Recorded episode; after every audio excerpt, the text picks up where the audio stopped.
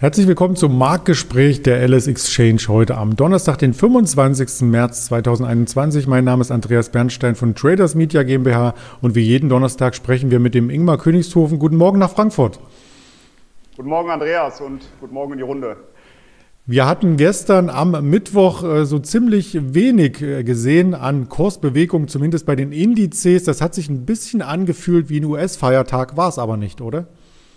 Äh, nee, aber ich muss sagen, es ist gerade die letzten Tage etwas langweilig. Äh, es wird wahrscheinlich nicht nur mir so gehen, dass ich so sehe, sondern vielen anderen auch, vielen Tradern, vor allem die kurzfristig im Markt unterwegs sind. Die Märkte schwanken sehr, sehr wenig. Ähm, man sieht im Dow Jones zum Beispiel schon mal Bewegungen von 200, 300 Punkten. Die werden dann aber auch wieder abgebaut. Es ist keine klare Trendrichtung zu erkennen. Und im DAX sehen wir natürlich ein sehr, sehr ähnliches Bild. Es ist eine enge Range, in der momentan gehandelt wird. Es ist etwas zermürbend. Äh, nichtsdestotrotz muss man natürlich am Ball bleiben und aufpassen, denn es kann jederzeit wieder zu einer Trendbewegung kommen, auch intraday natürlich. Und das ist ja auch das, was ich immer wieder betone, was man sich vergegenwärtigen muss. Märkte bewegen sich immer in Konsolidierungsformationen, also in Seitwärtsphasen und dann wieder in Trends.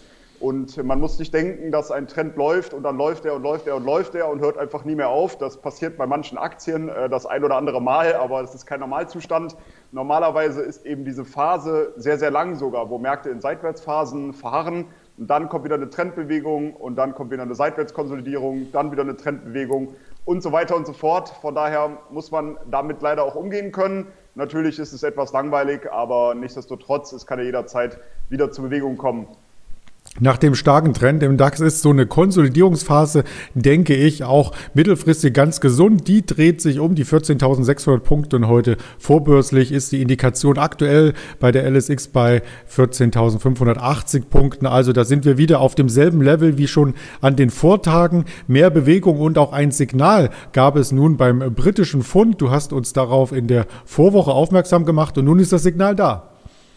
Genau, vielleicht noch mal ganz kurz zum DAX, äh, wie da die weiteren Aussichten sind. Äh, nach meiner Perspektive, gerade im mittelfristigen Bereich, gehe ich weiterhin davon aus, dass der Markt weiter ansteigen wird. Ähm, ich hoffe noch darauf, dass wir eine, einen kleinen Rücksetzer noch sehen in Richtung 14.200, 14.250. Da liegt ja ungefähr das Ausbruchslevel aus der alten Seitwärtsbewegung, die sehr, sehr viele Wochen ging. Von daher wäre es sehr schön, wenn wir nochmal ein Pullback an dieses Ausbruchslevel sehen würden und dann aber eine Umkehr wieder nach oben. Und dann gehe ich schon davon aus, weiterhin, dass der DAX Richtung 15.000, später 15.500 oder 16.000 Punkte ansteigen kann. Also es sieht weiterhin sehr positiv aus.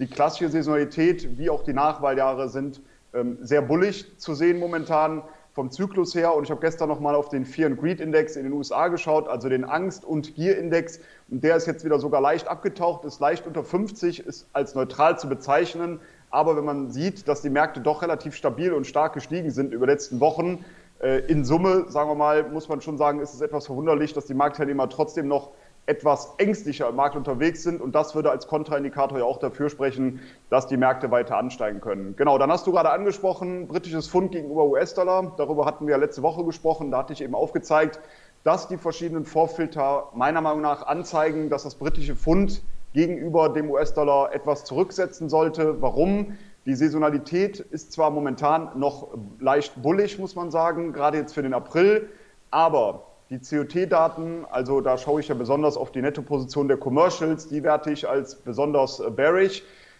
Dann das äh, Sentiment war zuletzt so bullig wie in den letzten äh, Jahren nicht mehr. Also das auch wieder als Kontraindikator spricht dafür, dass das britische Pfund etwas korrigieren sollte. Von daher hatte ich ja letzte Woche eben gesagt, dass es interessant werden könnte, wenn die 1,38 nach unten durchbrochen wird dass dann weiterer Druck nach unten entstehen könnte. Das ist jetzt auch passiert. Ich hatte auch schon am Montag äh, bei einem meiner Trading Services im mittelfristigen Bereich eine Short-Position eröffnet. Dann die letzten, ähm, kurz danach kam es eben zu diesem Bruch von der 1,38 und jetzt werden meine nächsten Ziele bei 1,35 und später sogar 1,32. Also von den Vorfiltern plus auch jetzt von der Charttechnik sieht es doch danach aus, dass wir hier eine Korrektur sehen könnten. Also begonnen haben wir mit dem DAX wenig Bewegung, mehr Bewegung beim britischen Pfund und jetzt kommt etwas, wo es richtig Bewegung gab. Gestern ein Abschlag von mehr als 30 Prozent. Die Rede ist mal wieder, muss man sagen, von GameStop. Was war denn da los?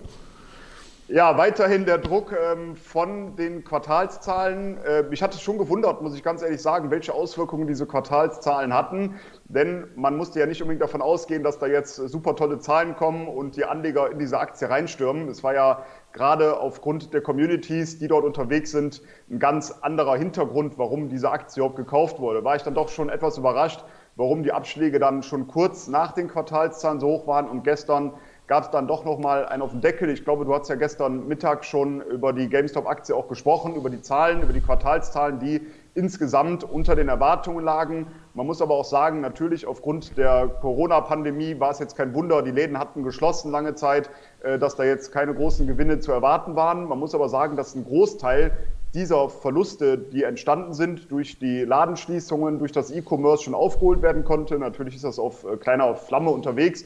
Aber es wurden ja auch entsprechend ähm, schon der ein oder andere ähm, neue Mitarbeiter eingestellt, der dort die Expertise mitbringt, um genau dort in diesem Bereich E-Commerce mehr zu machen. Ähm, bin mal gespannt, wie es da zukünftig weitergeht. Aber aufgrund auch einer potenziellen Kapitalerhöhung oder einer Kapitalerhöhung, die kommen soll, ähm, ist die Aktie weiter unter Druck gekommen. Gestern dann sogar nachbörslich unter die Marke von 100 Euro gefallen.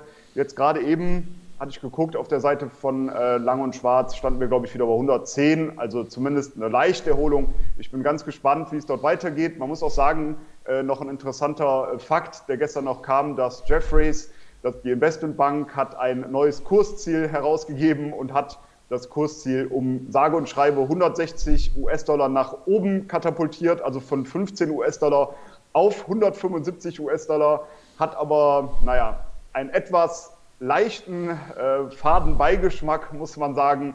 Denn Jeffreys und GameStop hatten im Dezember einen Vertrag geschlossen, dass Jeffreys ähm, im Volumen von 100 Millionen US-Dollar Aktien verkaufen kann.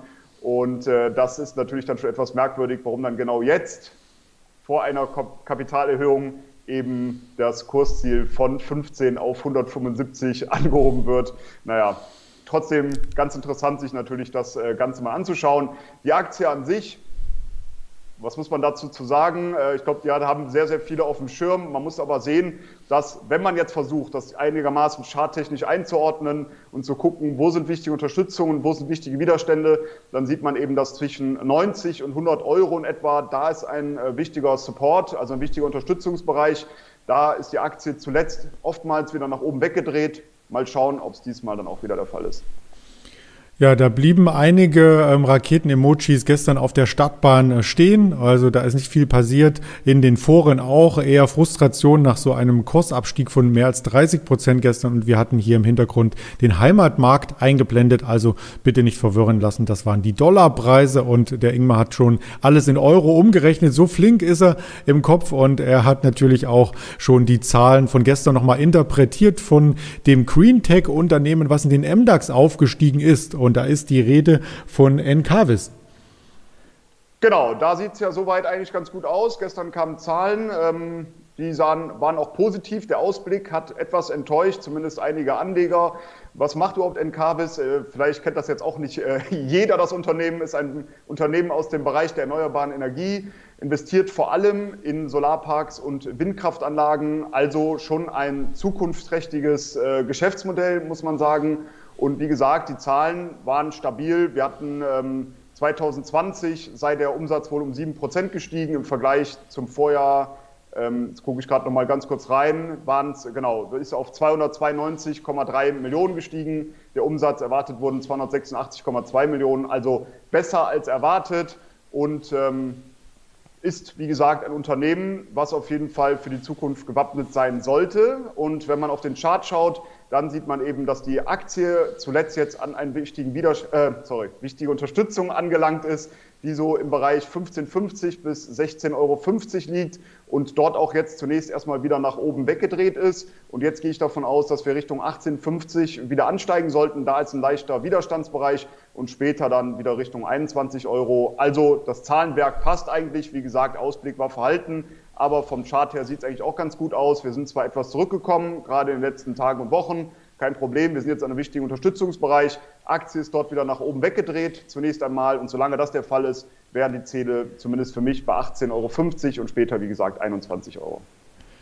Immerhin ist es eines der Unternehmen, die auch Dividende zahlen. Die Dividende wurde auch erhöht auf jetzt 28 Cent pro Aktie. Also vielleicht aus diesem Aspekt heraus auch ein interessanter Wert. Und einen interessanten Wert gibt es dann ab heute an der Börse. Wir hatten gestern schon ganz kurz dazu berichtet. Friedrich Vorwerk geht an die Börse 45 Euro Ausgabepreis, wurde gestern skizziert. Heute erfolgt äh, die Erstnotiz und das hat nichts mit dem Staubsauger zu tun. Das wollte ich dir auch nochmal übermitteln, lieber Ingmar. Habe ich, habe ich in der Tat auch mitbekommen, ja. Sehr gut, denn es geht um äh, Pipeline-Anlagenbau, Gas, Strom, Wasserstoffanwendung und so weiter. Also da ähm, ist man in einem ganz anderen Segment unterwegs und wenn Sie sich für diesen Ausgabekurs und den Chart interessieren, werden wir morgen auch noch einmal die ersten Handelsstunden oder den ersten Handelstag entsprechend skizzieren. Skizzieren werden wir unter dem Tag, also im Tagesverlauf auch diverse Szenarien und Berichterstattung auf unseren Social Media Kanälen, die da lauten Instagram, Facebook, Twitter. Wir sind hier bei YouTube und gleich auch als Hörvariante bei Spotify, dies an Apple Podcast noch einmal zu hören. In diesem Sinne ganz lieben Dank an dich, Ingmar, für die Perspektiven und einen erfolgreichen Wochenausklang. Danke, das wünsche ich ebenso. Dir natürlich und allen Zuhörern und Zuhörerinnen viel Erfolg und hoffen wir, dass heute wieder ein bisschen mehr Wohle an den Markt kommt. Also alles gut.